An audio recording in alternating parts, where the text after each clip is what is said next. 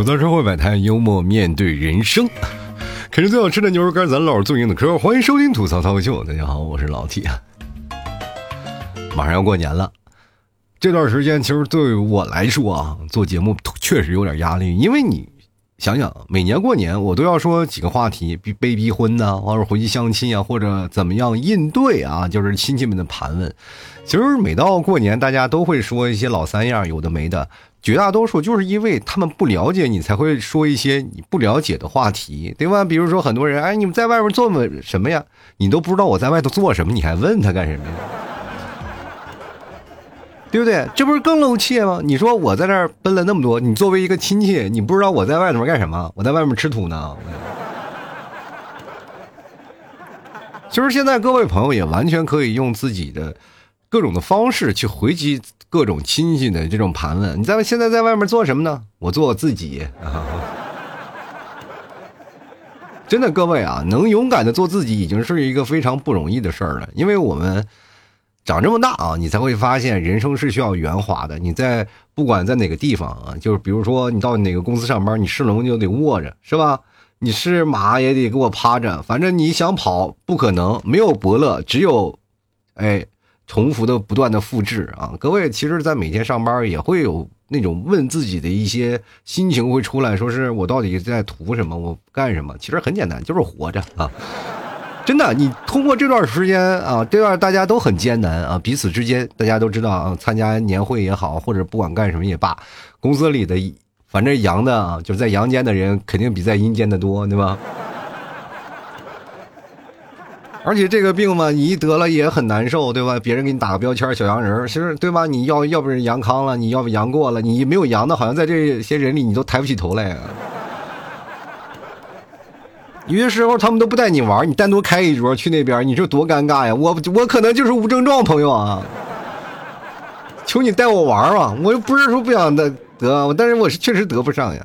有的人也不愿意，就是在家里待着。其实这个说实话啊，我们看到了很多的这些事情，包括悲欢离合。这两天我通过那个网上看的一些新闻，我也看到了，大家也确实对这件事情产生了恐慌，对吧？一天到晚也不出门，对吧？我们每天休息日了也不出门，都在家里坐着啊，卧着，在那躺在床上，唯一的想法就是。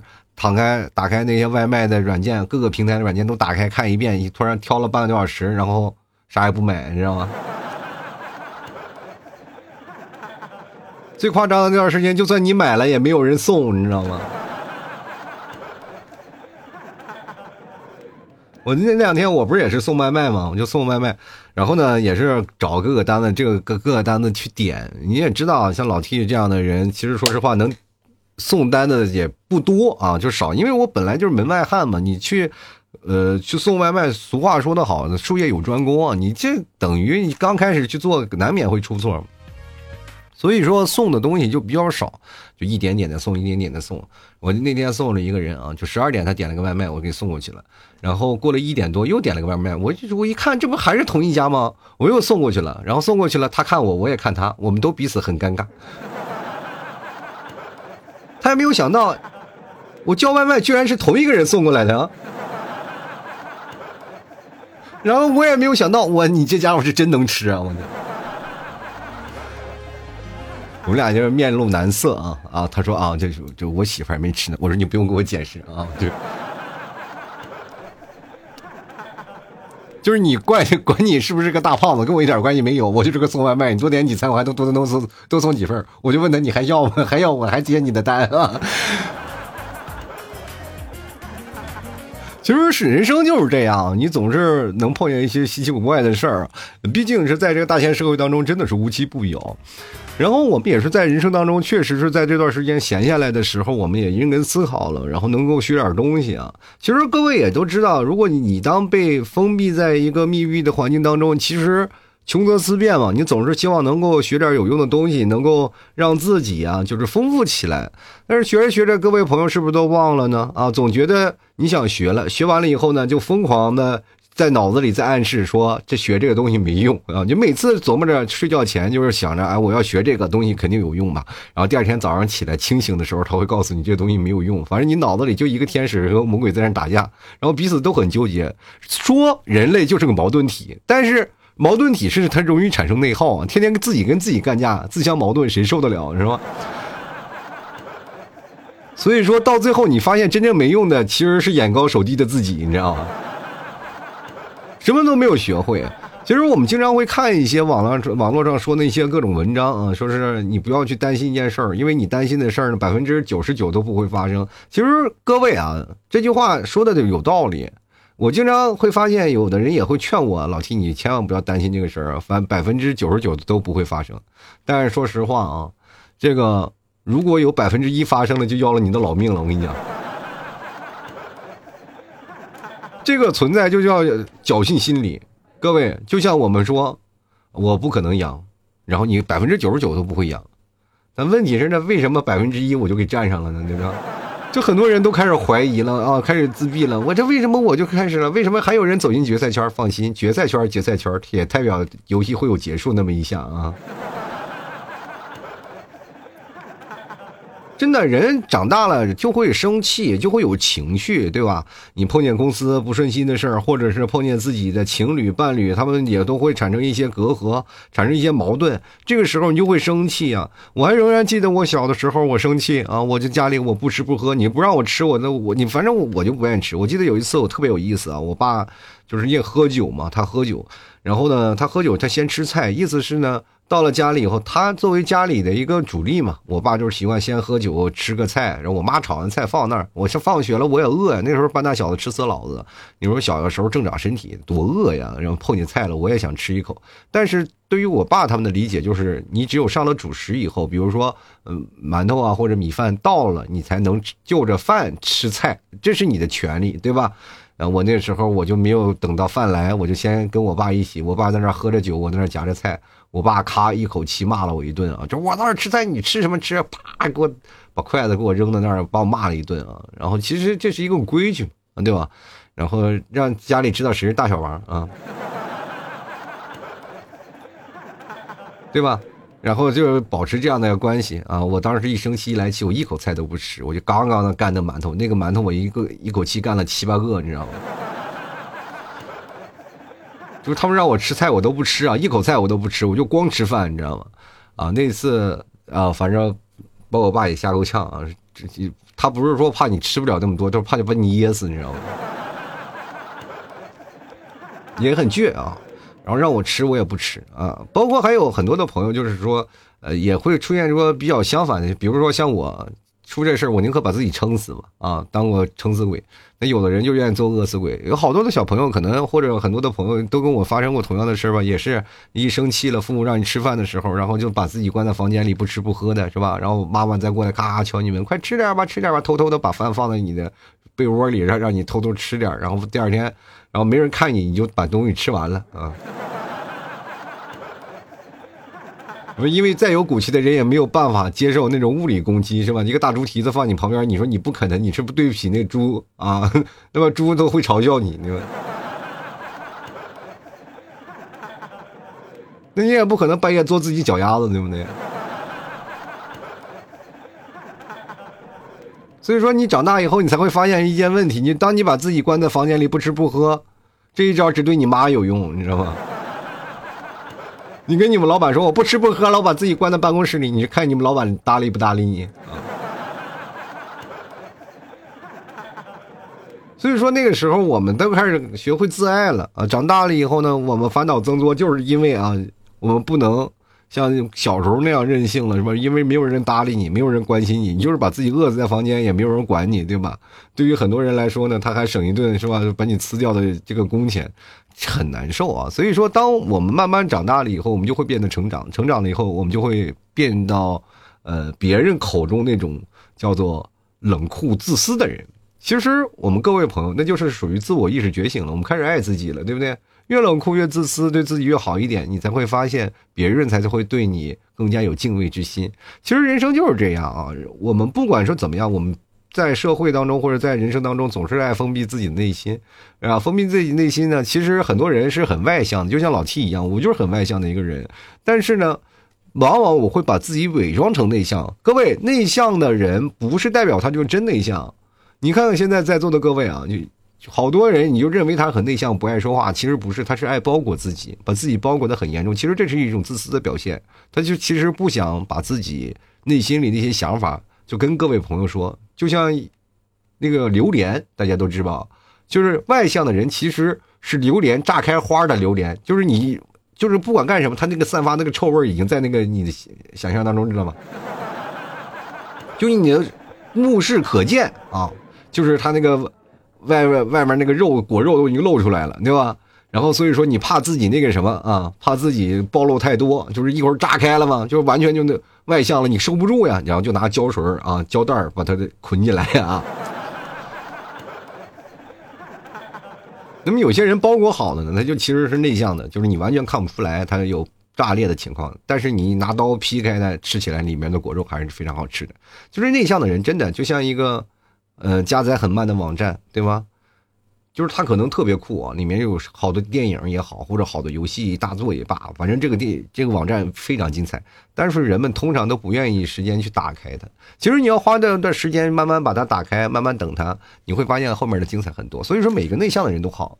呃，过年了，大家回到家里，你看看家里有多少人啊？就只要是你出门出比较久了，在外面工作比较久了，你会慢慢变成了非常内向的人。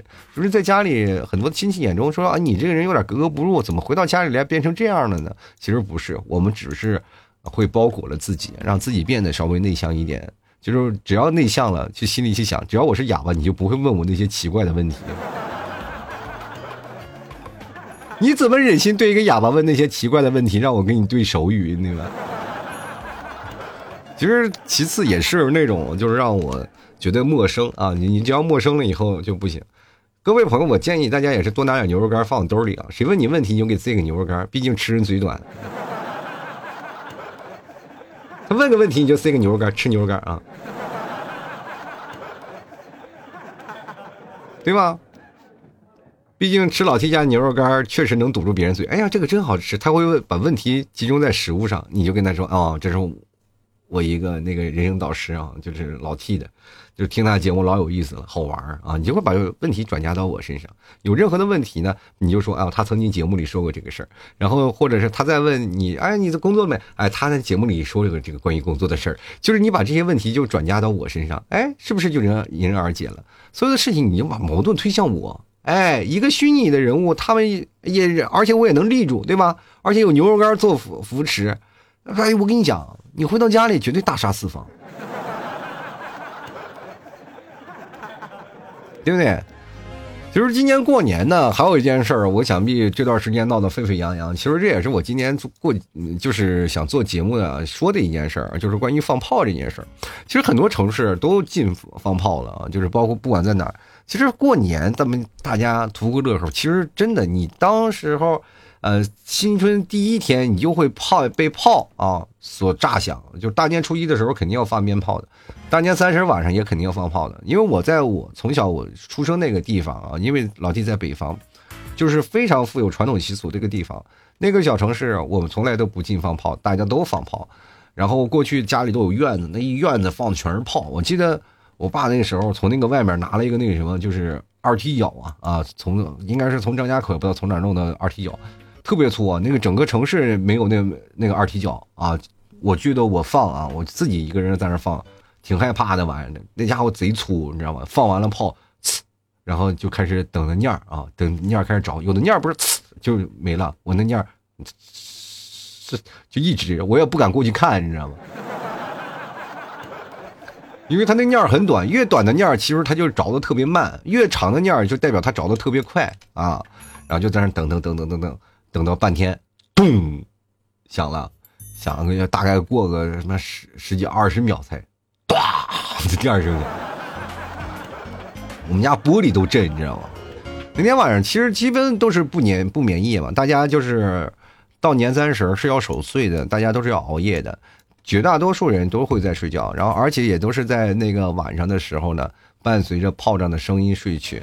一到十二点，那家伙整个城市啊，就是说实话啊，说实话，就是那这放炮你都看不过来，知道吧？叮了咣啷，叮了咣啷，叮了咣啷，那炮放的。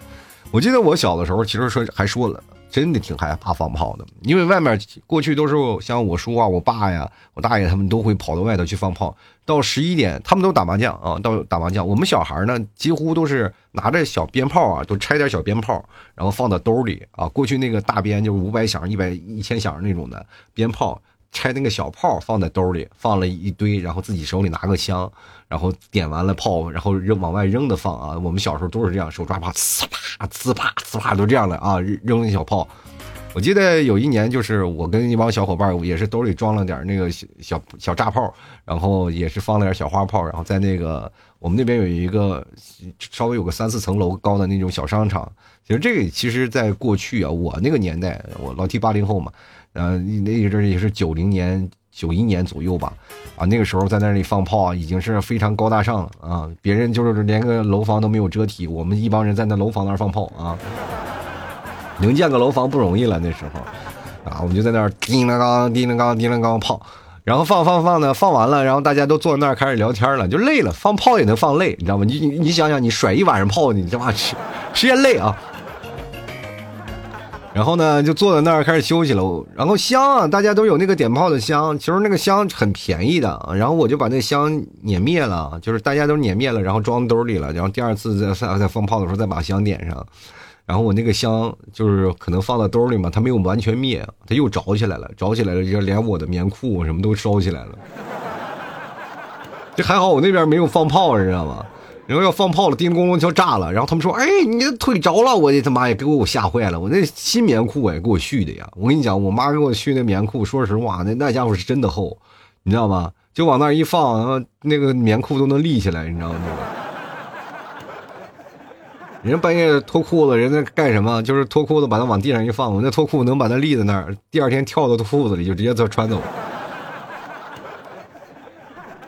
我们那冬天太冷了。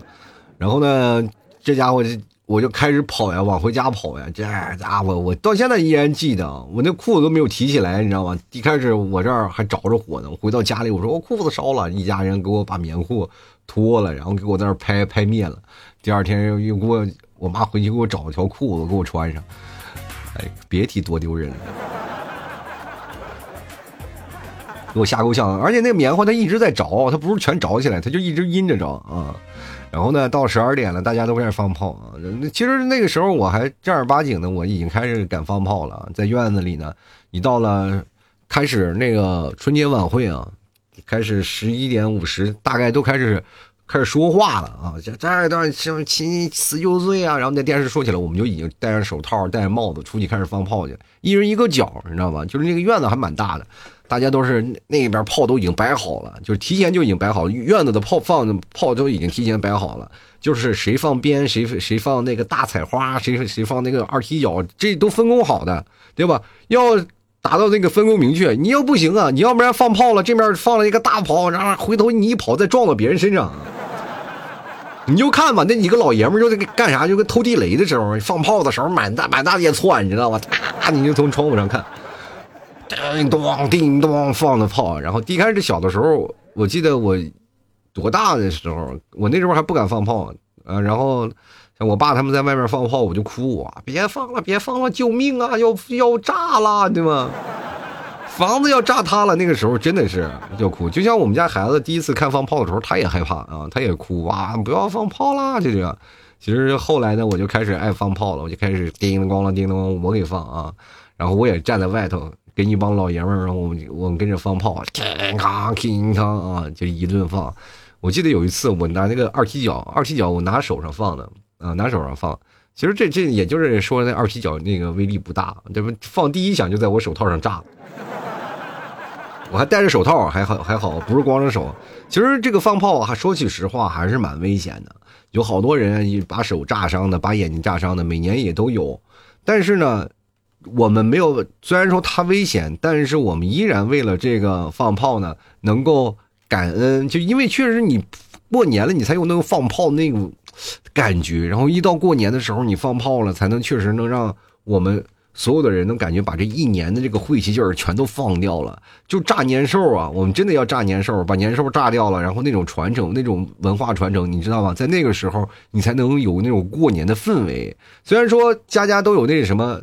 现在咱们说了，咱们在城市里当中，很多人说了有那个什么啊，就炮啊，容易把那个什么城市啊闹脏，是吧？但是呢，每年都放，也都是自己家扫，各扫门前雪，有炮啊什么东西自己都扫了，是吧？把它放那里，然后每每家里都放鞭炮。但是呢，我说句实话，就是我不太建议楼房里放鞭炮的。就是我们那儿过年，其实也因为放炮打仗的也有很多。那么有的人他妈懒，就不愿意出门，就出门放炮不愿意，就拿一个棍子从那个。就是楼房顶上支出来，叮当咣啷，叮当咣啷放，你知道吗？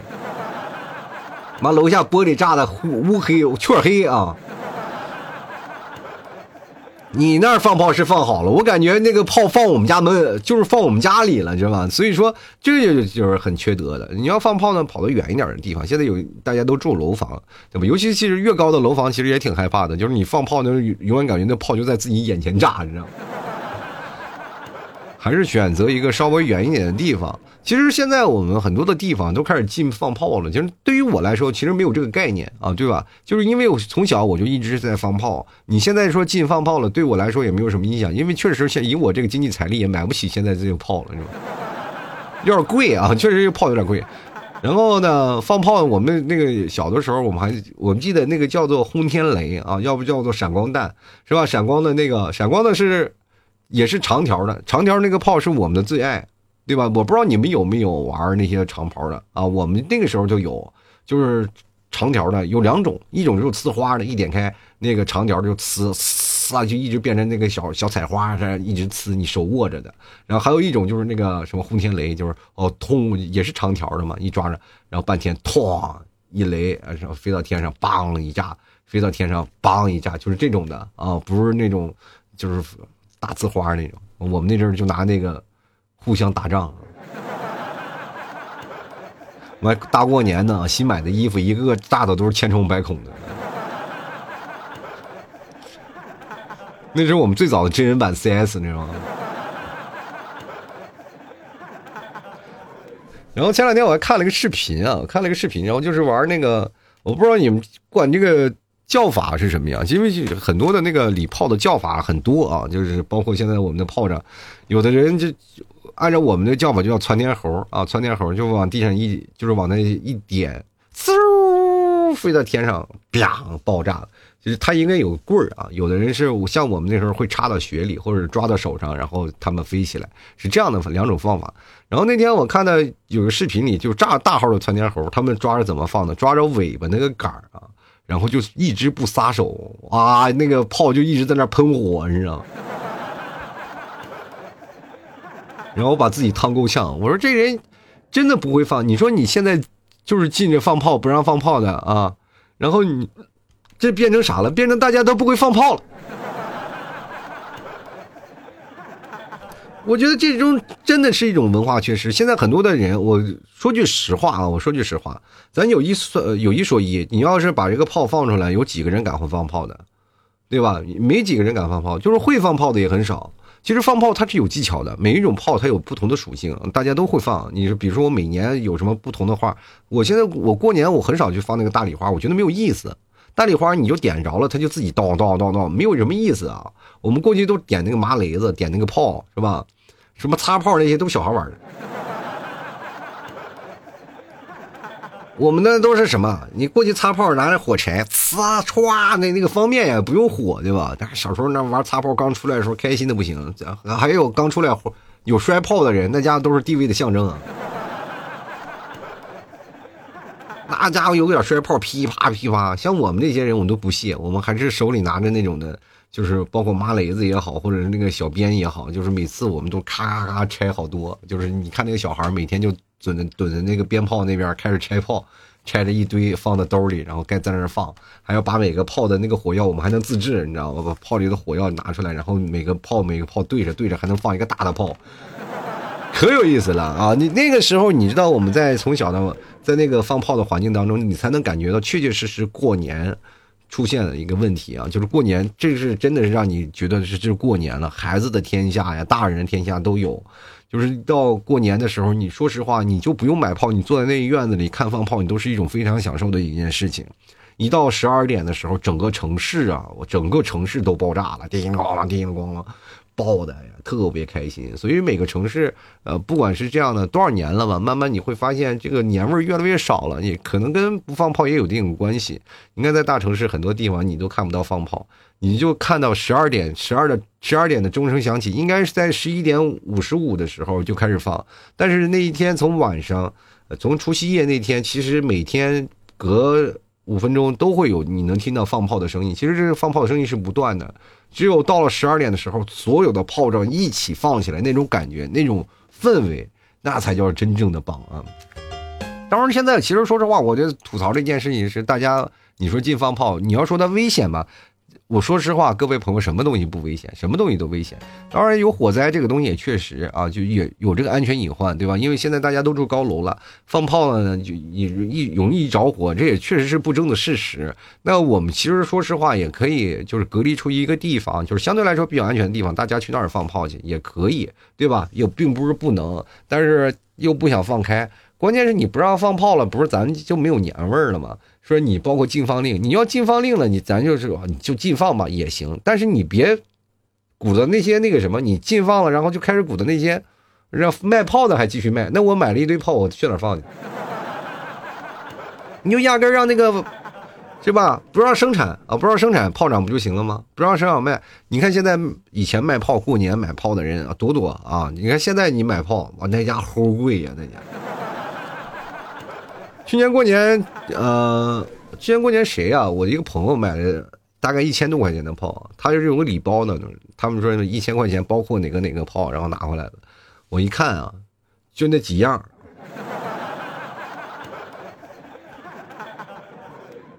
你要是给过去啊一千块钱，我们家那个炮啊要放的话，就是过去我在我们家一千块钱可以说是可以放一个小时不带重样的。就是一直一小时一直就在那放啊！说实话，你就放的你都能放的累够呛，这真的没有办法。而且现在你就是大过年的，也就只有这一天，你就让他放放炮吧。就是大年初一我们就放鞭炮了，我们不放礼花了，不放彩花了，对吧？只有在那个什么时候，大年三十晚上十二点的时候才会放一放一波大的，就是大家也都是图个喜庆，是吧？就过去我们都会有那个什么对联什么什么爆竹声中辞旧岁，对不对？都有，那你看你一放了，我们去哪儿辞旧岁呢？还是永远十八岁吗？我这，所以说这也是有了很大的文化传承。大家放炮呢，有有很多人还有一点最可笑的事情，就是什么？就是那个环保啊，就是燃烧了容易环保。各位啊，你少开一天车比啥都强。还有就是为什么过年那几天天气都比较晴朗？因为很多工厂都关门了。哎，一关门了，你会发现空气好了。那我们再放个炮，那不就是中和了吗？而且你们有没有发现，就是很多的人老说有空气污染，我们就是在内蒙啊，就我们那个时候过去啊，就点炉子，又冒着烟儿，又干什么，又放着炮，第二天空气照样清新。哇，你一吸，啊，那股硝烟的味道啊，你真的没有办法，一年也就是说实话，过年也就是。如如果按照道理说，到了初五那天，其实大家也就基本年就过完了，因为只有初五那天才会放一天炮嘛，就是破五了嘛，就也就其实这个年也就正儿八经的就差不多过去了，对吧？然后其实也就是满打满算就是六七天的日子，然后如果真要过，也就只有放炮，只有百大年三十或者大年初一那一天才放放炮，没有必要真的再给我们让我们锁住了啊！我觉得尤其这一两年，其实大家也都憋屈的要命，对吧？也都希望能够放个炮呢，发就是说实话呢，我们很多的人啊，其实作为我们国家有传统思想的人，都可能稍微有点那个小迷信，对吧？大家都是放放炮呀，然后有讲究一点是吧？我们辞个旧岁是吧？我们炸炸年兽，呃，把这一天的把这个病毒都炸没了，嗯，对吧？我们这样的话，在过年有点气氛，就是大家可以在这个年当中感受不一样的氛围啊！真的，说实话，那个你放放炮，还有这个它那个有那个热量啊，其实还有有点时候可能对身体好呢。最近身体为什么不好？就是不放炮了。你看，就像打麻将一样，是吧？你老自摸，没有没有人替你开心，你给人点炮，别人都感激你，对不对？就喜欢你放炮啊。所以说，那对于那些那不放炮的人，其实也是一种享受，就坐在那里看放炮，就特别开心。我记得我那去年不知道前年啊，前年好像是放炮的时候，呃，就是到了十二点呢，我就专门骑电动车出去，我带着你们屁嫂，然后就是满城市转呀，我就找找看哪儿放炮呀。没人放啊，真的没有人放炮。你就是真的想看放炮都没有地方放，你光听响，你着急找不着哪儿放炮，你知道吗？然后这就比较尴尬了，说哪儿也没有放炮的地儿是吧？然后呢，其实如果要是今年要好的话，我真的希望大家都能开开啊。就是现在我看到了很多的地方都出台相应的政策，就是开始有一些松绑的迹象。我其实我也建议各位朋友。放炮归放炮，还是要注重安全，尤其是眼睛。就是这个眼睛，说实话挺危险的。大家都戴上眼镜、护目镜什么的啊，至少能保证自己的眼睛。第二就是手，就是手拿把钻的事情，能离开的就多远一点啊。这个放炮确实是有一定危险的。作为一个老老放炮人啊，我跟你讲，我记得有一年我们家放花炮啊，就是在那个胡同。其实那个后来我们都。住楼房了嘛，就是在我奶奶家过年，然后那年放炮的时候呢，然后这个在那个胡同里放了两个大礼花啊，大礼花，然后放着放着，第一声哐，那个因为后坐力很大，然后那个它那个地面是铺的是砖头嘛，就那几个砖头它不平，然后哐一下就给那个炮就给倒了，你知道吗？没地儿跑呀，这个家伙没地儿跑，那只能就是把头埋在。这个肚子里就在那埋着，让他自己在那来转圈炸，知道吗？可有意思了啊！其实放炮的时候，其实还有一定危险性，大家一定要把那个炮蹲好、放好。然后有些那个小花的时候，大家要注意啊，不要刺人啊，不要像我们的时候炸人啊，往往人身上炸，那个火光炸到人身上确实也不好。啊，就容易把那个衣服烧了，有的羽绒服烧了，你就真真的容易烧着。所以说，各位朋友注意好这个事情。而且现在住楼房，大家不要往人房顶上放啊，不要往人这个楼房里放，咚咚咚炸人窗户，这样非常不好。远离啊，就尽量远离有窗户的地儿，就高层的人住着，其实对他们放炮来说很难受。就是，比如说你要放炮，其实挺开心的，但是你说单独就到我们这一层开始炸，其实我很闹心。你知道，感觉那个炮放我们家里了，所以说呢，我们还是有顺序的。然后大家能放炮呢，我这个东西不是说人天生就会放炮的，还是需要有一点胆量，然后慢慢的要熟悉那个放炮的一个流程，该怎么做。各位朋友，你们有的人可能从出生到现在就很少能放炮啊，真有这个机会。其实以前这句话你要说出来，我都不信啊。说还有人没有放过炮吗？现在有哦，好多人。在城市里，好多人没有放过炮，都不会放炮。那天我看视频，我就真的发现了好多人真的不会放炮呀。就是该放放，该放炮的时候，拿炮一定要轻轻的捏啊，然后有那个手感，有一定要有那触感，让它放出去，让它飞啊，让它再飞一会儿。所以说这两天，如果你要能放你的城市放开了放炮的话，各位朋友还是建议你们去学一下啊，该怎么放炮。你不要以为不能学这个东西，不要装啊，这装犊子到时候吃大亏啊。所以说呢，每年放个炮呢，还是很开心的日子。我也但愿今年吧，啊，能有机会放个好的，放一堆炮，然后大家也辞个旧岁，好吧，开开心心过个年。然后呢，该吐槽的事儿也就到这儿了。也希望大家都能再开开心心啊，能放个炮啊！这两天其实就能慢慢学起来，等到过年那一天，你真的能用得上。我跟你讲，你要会放炮，你绝对是整个场上最靓的仔，真的。好了，吐槽社会百态，幽默面对人生啊！喜欢老 T 的节目，别忘多支持一下啊！给老 T 哎，手动点个赞。当然了，过年了啊，趁着这个年根的时候，赶紧买点牛肉干支持一下，好吗？给老 T 买点牛肉干尝一尝。尝尝老 T 家过年牛肉干然后给家里带点礼物，是吧？你尝尝内蒙最纯正的牛肉干尤其是过年，你不囤点吗？对吧？这不囤点这怎么过年呢？包括你在路上啊，或者在哪儿，你吃点牛肉干其实都是很棒的选择啊。包括我们家牛肉酱，那也绝对好吃啊。过年的时候，你别说光饺子，你说光吃谁光吃饺子他妈不热不热呀？对不对？那光吃饺子它也腻啊，所以说你着急就点牛肉酱，什么喝点酒，第二天就个馒头啥的，都比比啥都香啊！喜欢的朋友别忘了来支持一下啊！